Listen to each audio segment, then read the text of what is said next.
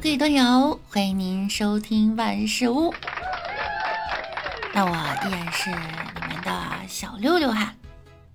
前几天呀，六六在打游戏的时候，不小心抓到了一个同事的手，划破了一点皮。结果对方立即拿出手机，认真的在点着看。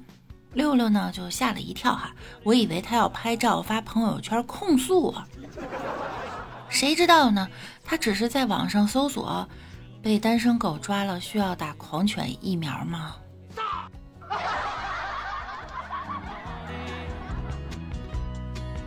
哎，让我们言归正传，看看最近还有哪些有趣的事儿呢？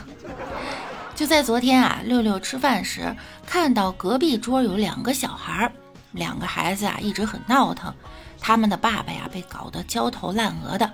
几杯酒下肚，其中一个男人一手搭住另一个的肩膀，神色凝重地说道：“兄弟，给你个忠告啊，千万不要生孩子。”另一个憨笑道：“哎，没事儿，小孩烦点儿无所谓的。”第一个打了个酒嗝，直视着他说道：“我的意思是，你长得丑哈，别害了孩子。”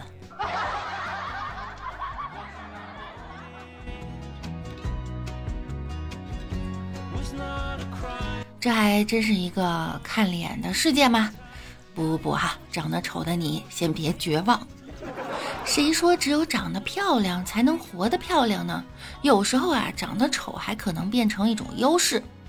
上海一位从事销售工作的王女士，近日开出了一张请假单，请假理由呢，只填了三个大字：我很丑。交到领导面前，领导情不自禁挥笔写了“我同意 ”。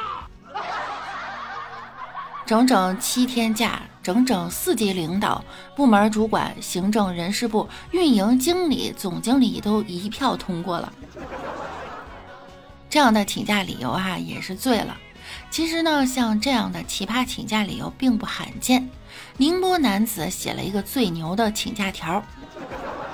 我要去东京看奥运会，顺便参加股东大会。领导不光同意了呢，还体贴的批注了，在外要注意安全、文明礼貌，勿给国人丢脸啊！的确很牛啊！让我们再看看另外一则请假故事。一个职员对老板说：“老板，我要结婚了，想请假。”老板回复。你不知道婚姻是爱情的坟墓吗？那老板，我请丧假。下午要开例会，能不能开完了再去？老板，那我请个例假。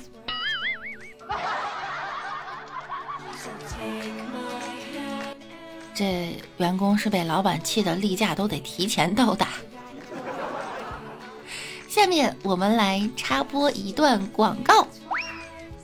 每天上楼腰酸背疼腿抽筋儿，人呐上了年纪就容易缺钙。从前补钙一天三遍的吃麻烦，现在好了。自从有了电梯，一口气上五十楼不费劲儿。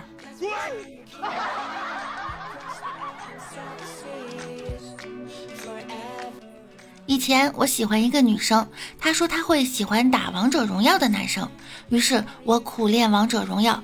过了一个月，我就把那女孩子忘得一干二净了。女人只会影响我出枪的速度。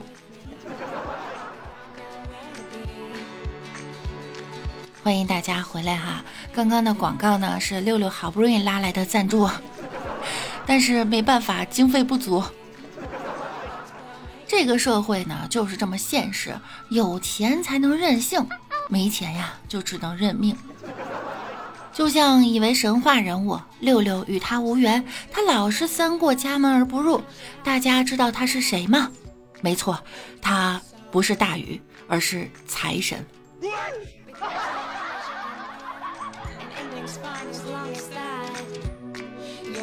浙江诸暨呀，有一对儿没钱又任性的夫妇，他们俩呢没事儿躺床上啊扒拉手机，就开始幻想啊，中五百万以后俩人如何分配。结果意见不合，大打出手，就闹到派出所去了。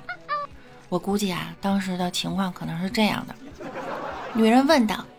老公，如果有一天你中了五百万，打算怎么花呀？男子回答：先给自己买辆好点的车，再给自己买一部手机和一台电脑，哎，再给一点父母，还有其他一点困难的亲戚。然后呢，房子啊，可以考虑换一下。丈夫讲的滔滔不绝，一边的妻子不乐意了：世上哪有你这样小气的人？我为了这个家。做了多少事情，你居然一点儿也不分给我？你真的一点良心都没有啊！就是不给你，你越骂我，我就是不给你。得，这夫妻俩从床上吵到了床下，最后居然打起来了。妻子哭着打了幺幺零，接警赶到的警察问清楚情况之后也懵了。要我说呀。你们幻想中个一千万，中个一个亿，这问题不就解决了吗？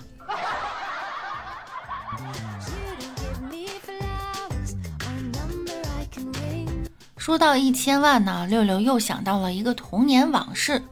记得上小学的时候啊，我偷偷把同桌手机里我的号码名称换成了爸爸，上课时发短信给他，孩子。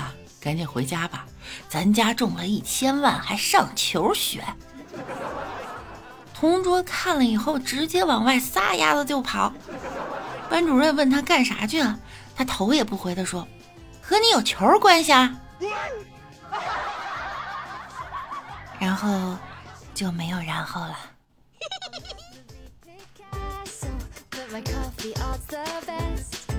明天马上就七夕了哈，六六呢在这里祝愿有对象的小伙伴们能和对象长长久久、甜甜蜜蜜；没有对象的早日脱单，早日找到属于你的另一半。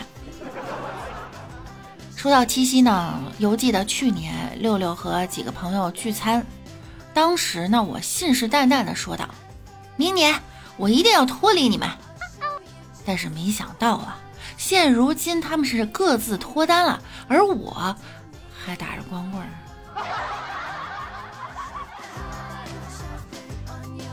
说到光棍儿呢，那又要说光棍节了。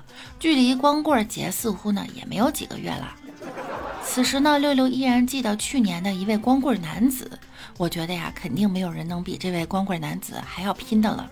他呢，在双十一为了抑制自己想要购物的冲动，就去酒店开了一间房，然后报案说自己吸了毒。警察赶到他那里的时候呢，发现他根本就没有吸毒，于是按照报假警对他进行了拘留处理。各位看到了吧？哈，什么叫克制消费啊？你们天天在那喊双十一再买就要剁手啦，剁手啦，剁手啦，你剁了吗？再看看人家这位大哥，人家不是剁手，人家自首。